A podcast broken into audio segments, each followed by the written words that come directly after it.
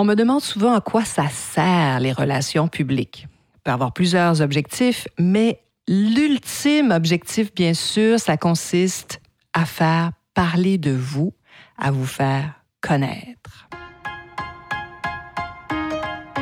Bonjour à tous, ici Nata, votre animatrice du balado Nata PR School. Vous êtes un entrepreneur ou un directeur de marketing et vous êtes sur le point de lancer un nouveau produit ou service? Ou vous vendez vos produits depuis un bon moment déjà, mais vous souhaitez savoir comment augmenter votre visibilité, vous faire connaître et toucher plus de clients? Chez NataPR, nous traitons tous les jours avec de vrais clients et nous vous enseignons des solutions RP faciles, amusantes et honnêtes. Vous apprendrez ici les étapes simples pour combiner la force des relations publiques aux médias sociaux dès maintenant. Suivez-nous.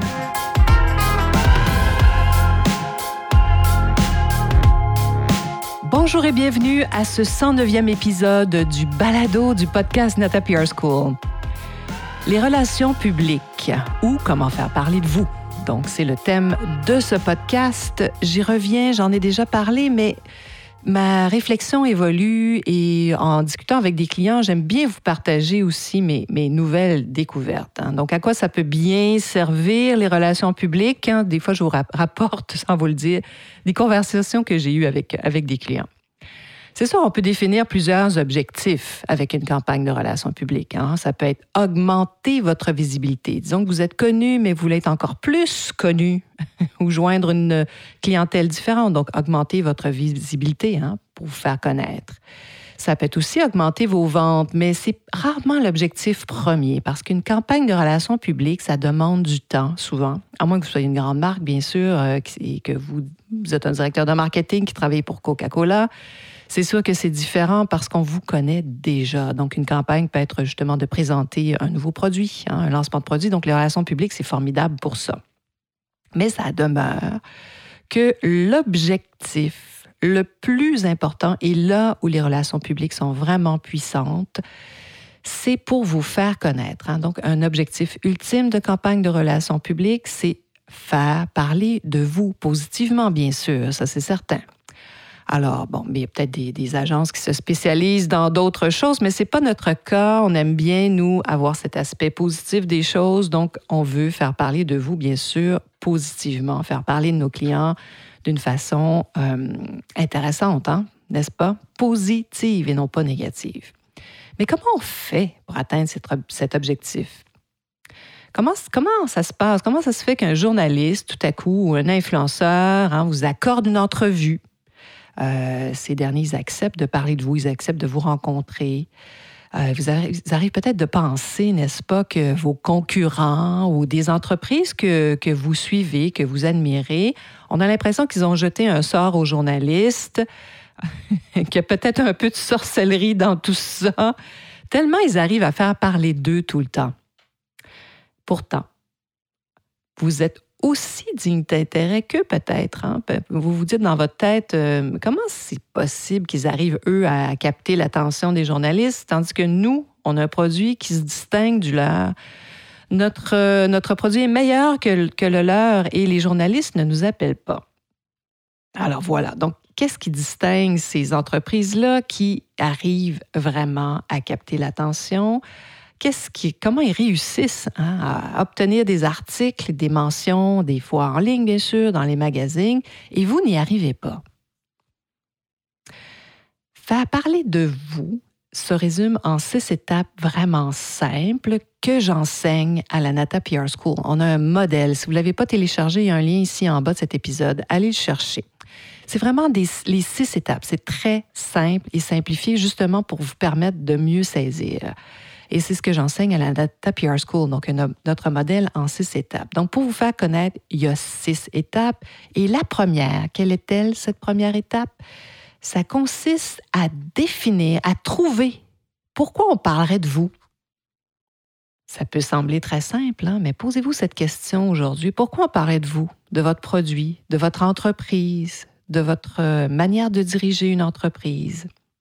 Alors, si vous avez développé, par exemple, une voiture électrique et qu'elle est meilleure que celle de, Tesla, par exemple. Hein, là, on, fait une hypothèse. La première étape consiste à, bien sûr, à marcher dans les traces de ceux qui parlent régulièrement de Tesla. Écoutez, si vous êtes une marque qui arrivée derrière la fameuse Tesla, ben, c'est fabuleux parce que Tesla a tracé la route. Donc, allez voir tous ceux qui parlent de Tesla régulièrement et approchez-les. Envoyez-leur un courriel. Dites-leur que vous avez une meilleure voiture.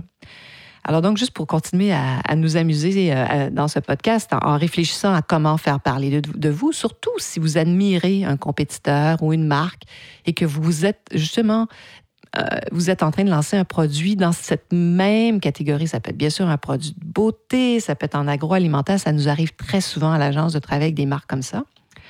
Et justement, dans le monde des voitures électriques, on travaille avec une grande marque en ce moment. Je vous en parlerai plus tard.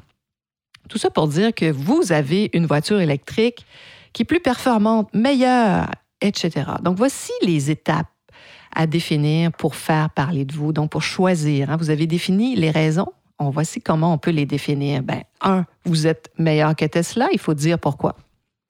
De façon très claire, très précise. Est-ce que votre carrosserie est meilleure? Vous utilisez des meilleures batteries? En fait, trouvez des, points très forts. Votre service à la clientèle est meilleur. Vous êtes plus vert que Tesla? Pourquoi? Ben peut-être que, disons, tous les matériaux utilisés dans votre véhicule, euh, vous en avez la source, vous savez exactement la provenance. Donc ça, ça intéresse beaucoup euh, vos les consommateurs d'aujourd'hui, hein, donc de savoir la traçabilité des choses.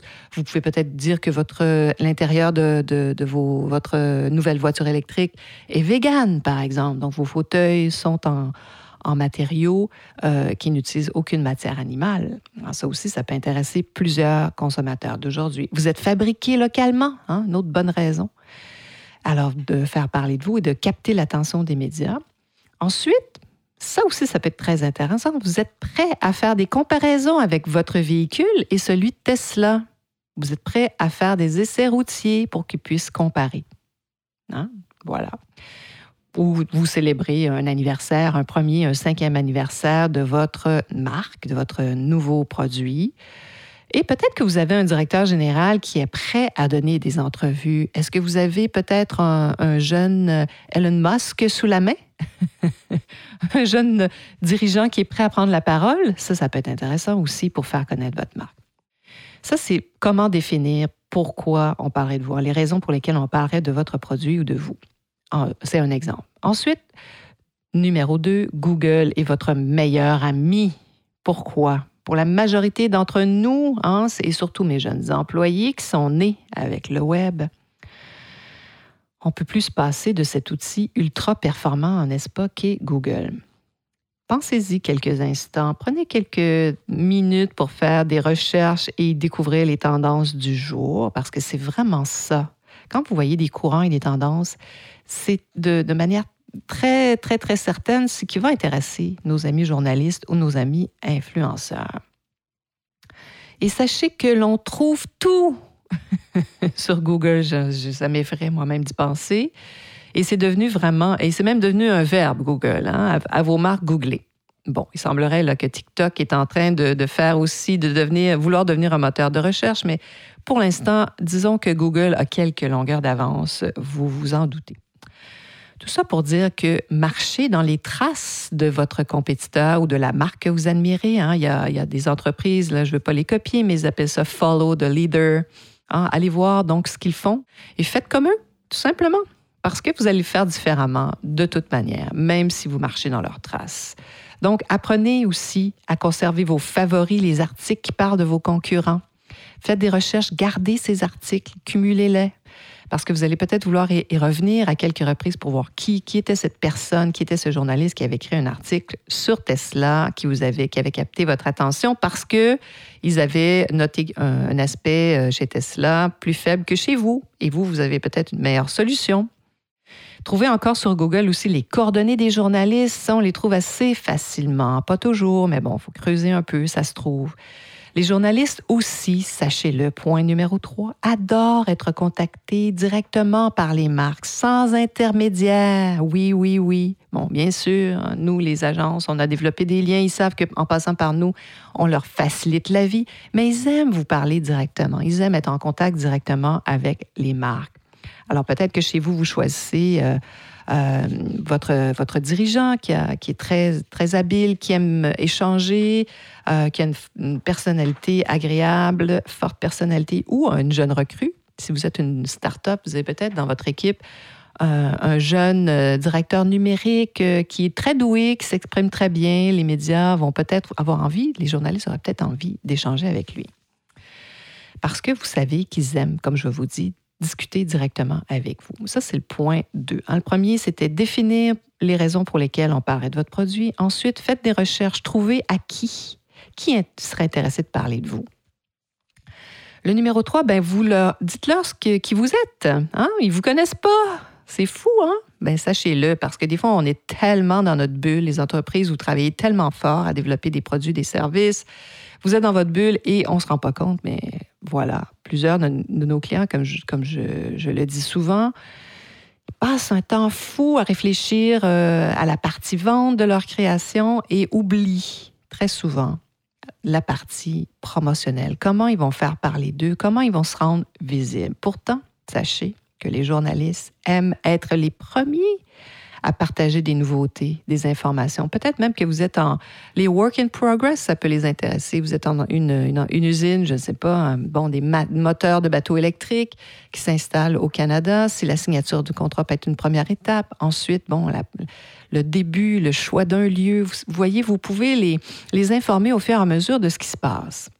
Parce qu'ils ne vous connaissent pas ils ne vous attendent pas aussi. J'aime bien dire ça parce qu'il se passe beaucoup de choses, à moins que vous soyez une grande entreprise qu'ils suivent. Mais si vous êtes peu connu, ben sachez qu'ils ne vous attendent pas, nos amis journalistes. Et ils ont peu de temps. Ça, c'est intéressant de savoir ça. Ils n'ont pas beaucoup de temps pour effectuer des recherches, nos amis journalistes. Donc, si vous leur envoyez de l'information pertinente, de l'information vérifiable, vous leur facilitez la vie, je vous promets que vous allez finir par capter leur attention. Ensuite, le point 4, c'est la répétition, la répétition, la répétition, les relances. Un peu comme dans les médias sociaux. Il faut, être, il faut avoir une constance, un certain rythme. S'ils ne vous répondent pas immédiatement, ne vous découragez pas, ça nous arrive quotidiennement. On envoie de l'information, des fois les journalistes nous reviennent euh, peut-être euh, trois, quatre semaines plus tard. La répétition les relance. Donc, comment on fait ça? Les journalistes et les influenceurs, ben, ils sont comme vous et moi, ils sont occupés faut pas hésiter à les contacter plus d'une fois. On a toute une technique à l'agence, à, la Nata PR School d'ailleurs, que je vous enseigne là-dessus. Il faut les contacter des fois avec un nouvel élément. Puis il faut leur donner du temps. Sachez que ça prend du temps. C'est pas comme la publicité acheter, euh, dire bon, mais moi je veux qu'on parle de moi dans deux semaines.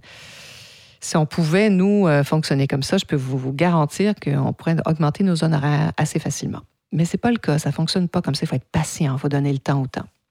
Ben, soyez courtois dans vos relances. La politesse est toujours appréciée, la gentillesse, une pointe d'humour. Moi, je suis pas du tout, euh, je ne m'y connais pas en humour, mais si vous, c'est quelque chose que vous avez fait, n'hésitez pas. Dites-vous que c'est un privilège aussi si un, un, journaliste vous choisit, décide de vous accorder une entrevue et accepte de parler de vous parce que rien ne l'y oblige. Ils ne sont pas forcés de parler de vous. Absolument pas. Donc, c'est un privilège et recevez-le comme tel, c'est un cadeau.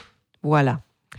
Alors voilà, donc aujourd'hui, on discute de comment on fait parler de, soi parce que les relations publiques, c'est, ça sert à faire parler de vous, de votre produit.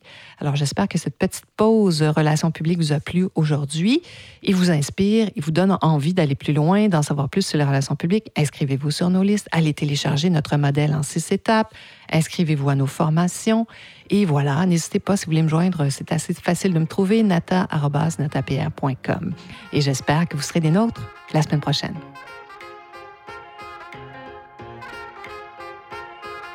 Vous êtes curieux et souhaitez en savoir plus sur comment implanter des stratégies de relations publiques?